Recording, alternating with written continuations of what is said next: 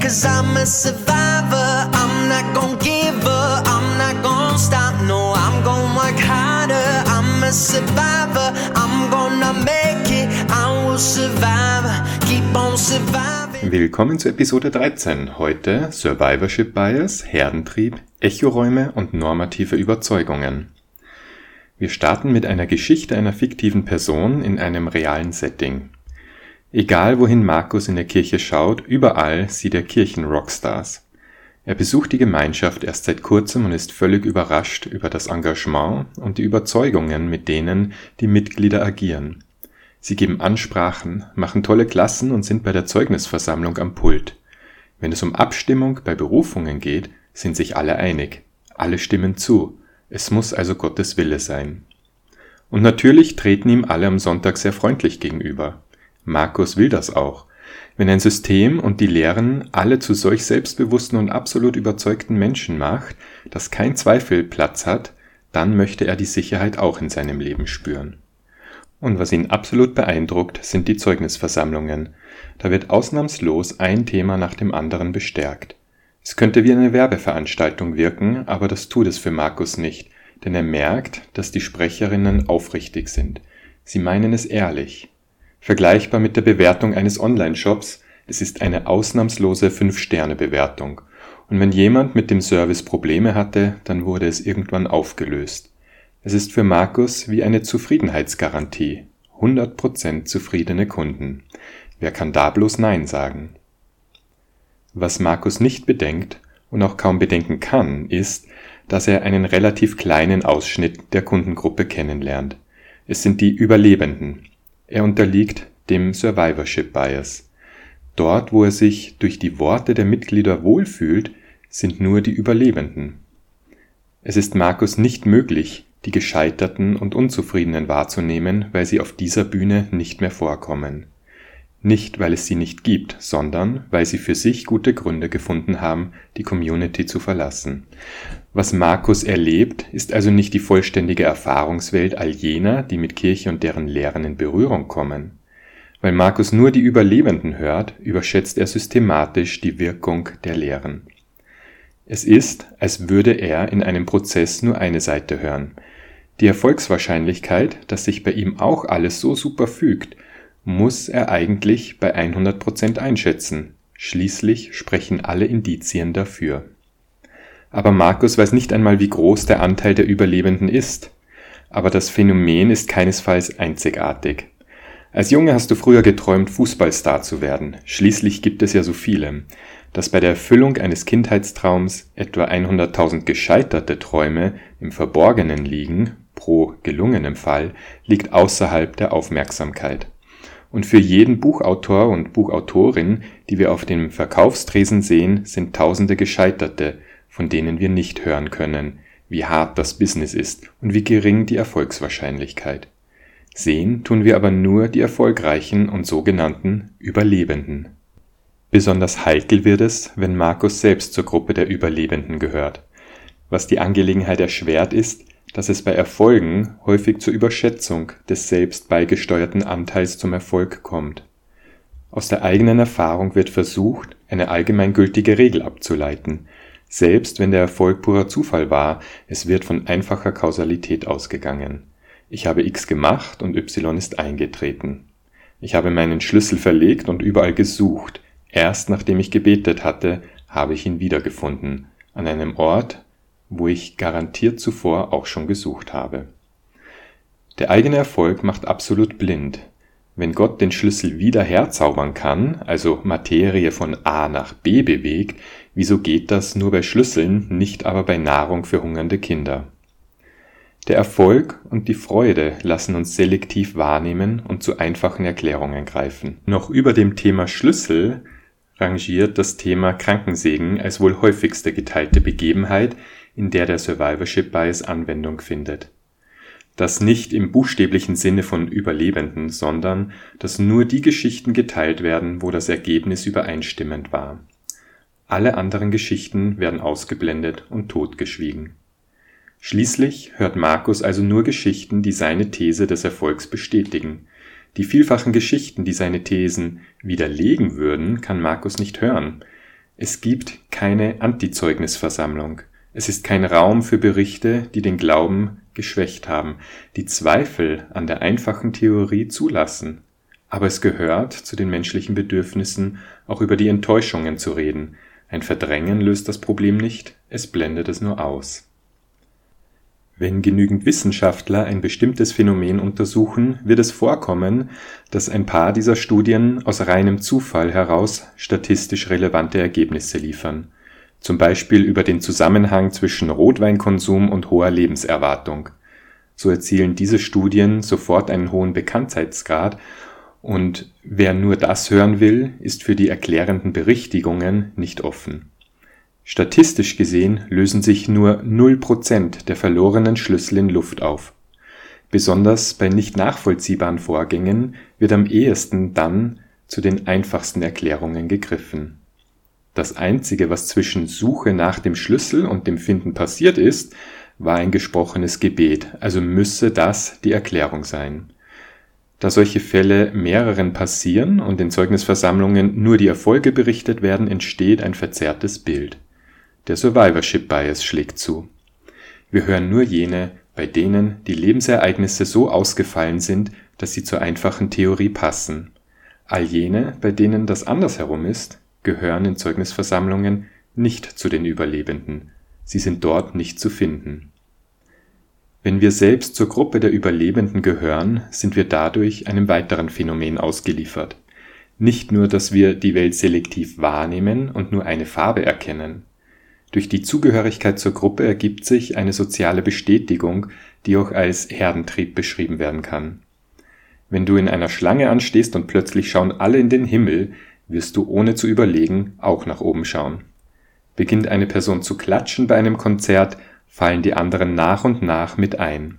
Nach dem Konzert stehst du an der Garderobe an, um deinen Mantel abzuholen und beobachtest, wie die Leute vor dir eine Münze auf einen Teller legen, obwohl die Garderobe offiziell im Kartenpreis inbegriffen wäre. Die Wahrscheinlichkeit, daraufhin ebenfalls was auf den Teller zu legen, ist hoch. Der Herdentrieb besagt, dass ich mich dann richtig verhalte, wenn ich mich so verhalte wie die anderen. Anders ausgedrückt, je mehr Menschen eine Idee richtig finden, desto korrekter ist die Idee. Was aber absolut absurd ist. Im Zusammenhang mit unserem Survivorship Bias wissen wir nämlich, dass wir nur eine Seite bzw. Sichtweise kennen, die aber dafür immer wieder bestätigt gehört wird. Auch hier fällt es uns leichter, dieses Phänomen zu erkennen, wenn wir uns raus aus der eigenen Gruppe bewegen und mal eine andere Gruppe ansehen. Bestimmt hast du schon häufig den Begriff einer Bubble gehört, also wenn jemand in seiner eigenen Blase lebt. Dort kommen nur Informationen rein, die das eigene Weltbild bestätigen. Das ist die selektive Annahme von Informationen auf Einzelebene. Besonders in sozialen Netzwerken ist zu beobachten, dass es sogenannte Echokammern gibt. Personen freunden sich mit Personen an, die ähnliche Vorlieben haben und ähnlich denken. Deshalb höre ich in dieser sozialen Gruppe eigentlich immer nur ein Echo von dem, was auch ich denke das fühlt sich toll an. Wir spüren womöglich eine Resonanz und Verbundenheit. Wir fühlen uns bestätigt. Unsere Überzeugung ob der Richtigkeit unserer Sichtweise wird gestärkt. In Echokammern fühlt man sich wohl und bestätigt, und das ist gut.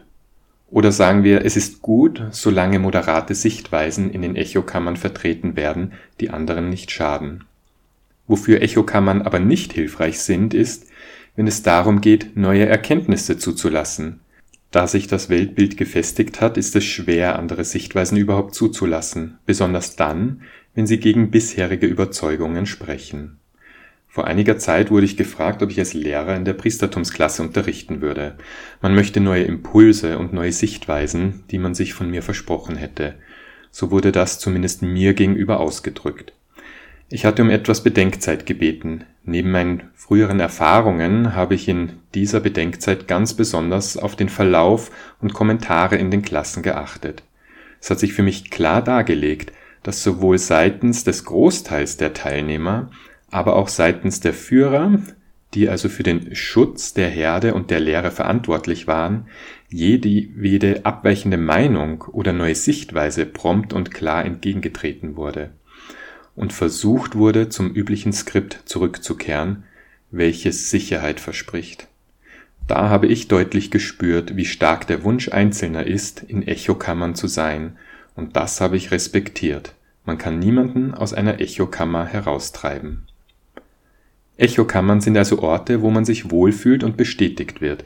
Das Gefühl der Bestätigung und Sicherheit wird leider im HLT-Kontext als Heiliger Geist missverstanden, der Wahrheit durch dieses Gefühl bestätigen würde.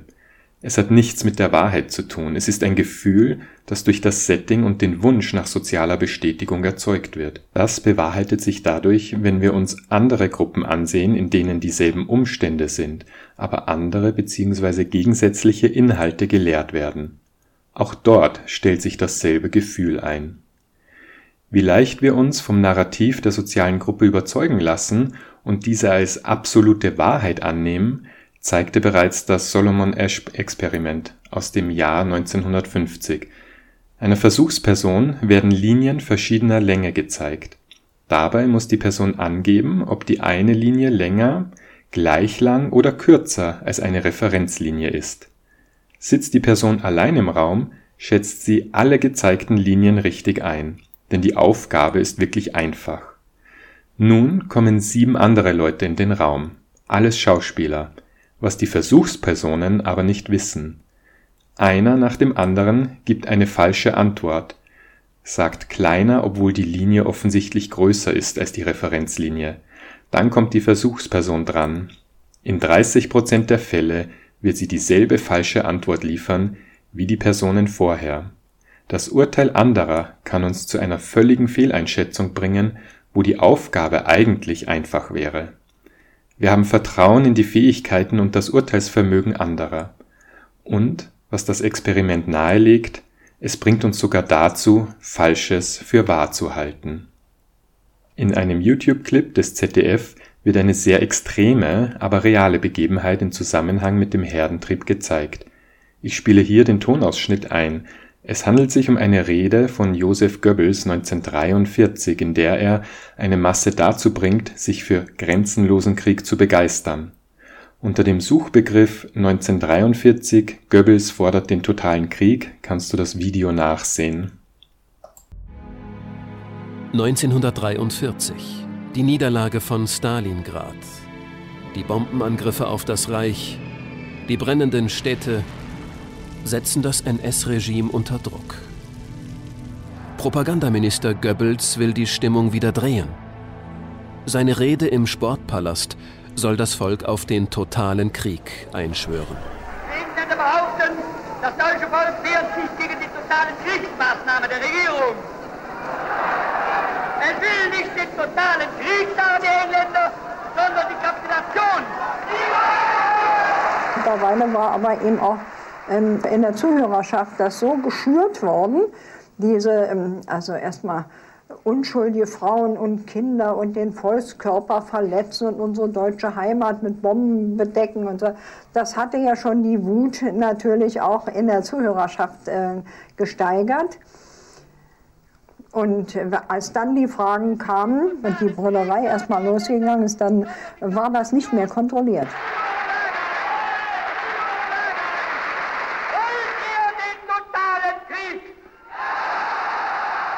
Die perfide Inszenierung erfüllt im Saal ihren Zweck.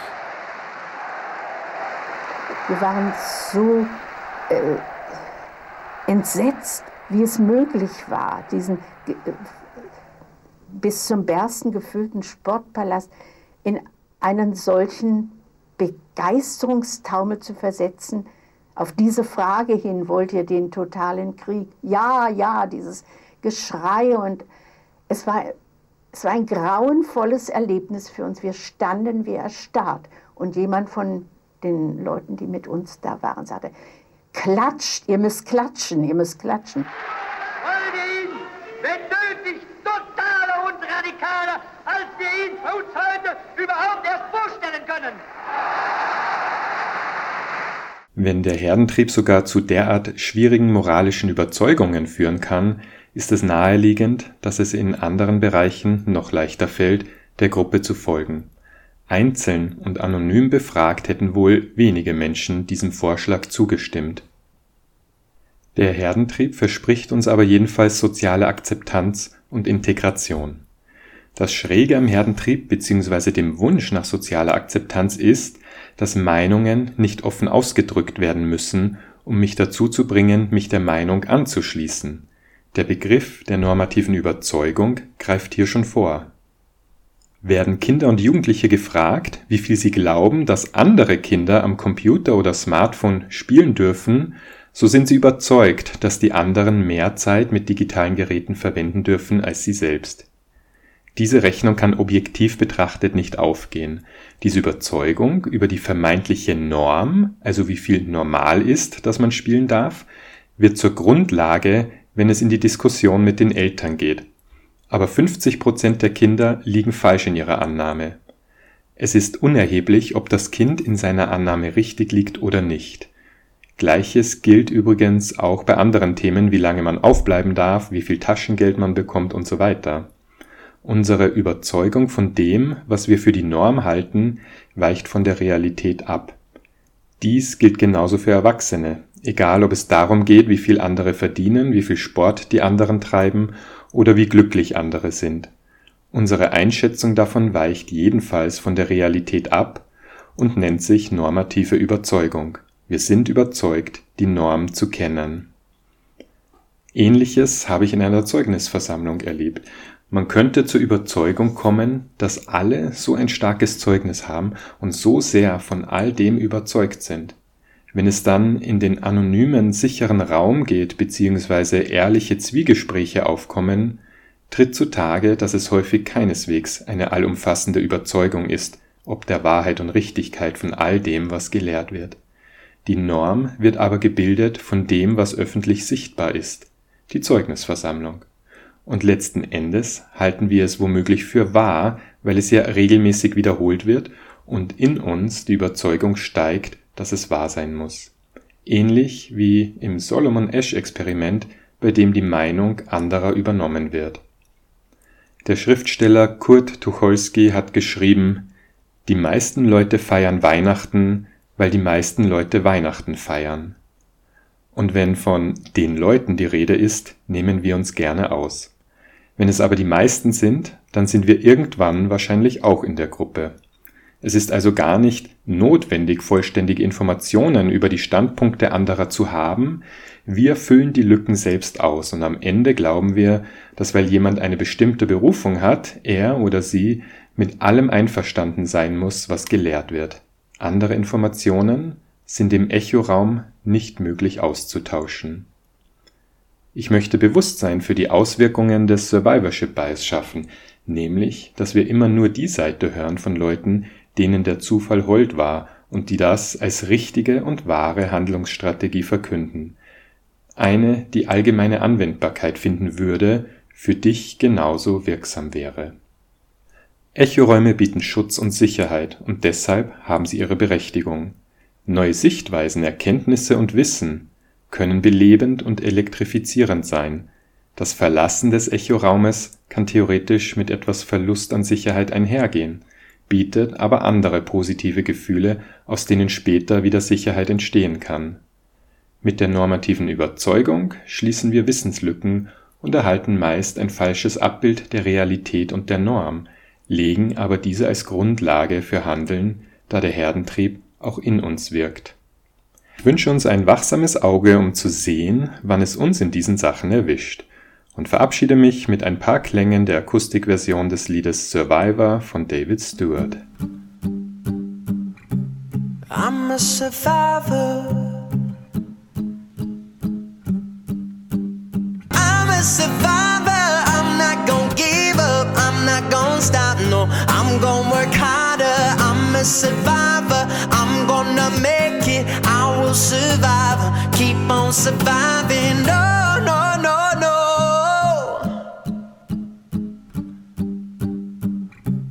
I'm a survivor.